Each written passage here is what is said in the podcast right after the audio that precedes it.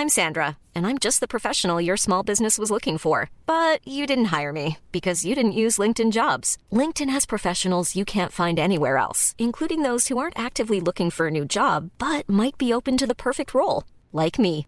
In a given month, over 70% of LinkedIn users don't visit other leading job sites. So if you're not looking on LinkedIn, you'll miss out on great candidates like Sandra. Start hiring professionals like a professional. Post your free job on linkedin.com/people today. Heraldo Podcast, un lugar para tus oídos. Noticias del Heraldo de México.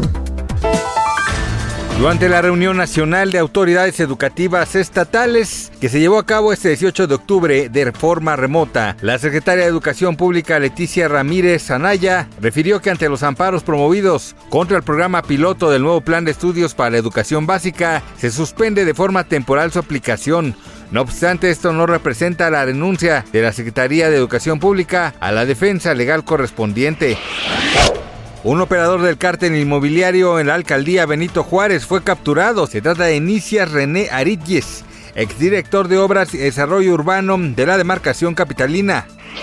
Al estilo de Donald Trump, el gobierno finlandés ha logrado el apoyo de todos los partidos políticos para construir una valla metálica en los tramos más vulnerables de su frontera con Rusia, con el objetivo de frenar la inmigración ilegal y la llegada masiva de migrantes.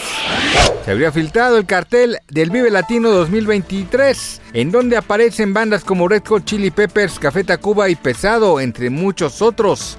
La emoción se ha apoderado de los fanáticos de este festival, quienes están compartiendo el supuesto line-up en redes sociales como Facebook, Twitter e Instagram, por lo que actualmente se encuentra en tendencia el nombre del evento y algunos de los grupos que presuntamente estarán. Gracias por escucharnos, les informó José Alberto García. Noticias del Heraldo de México.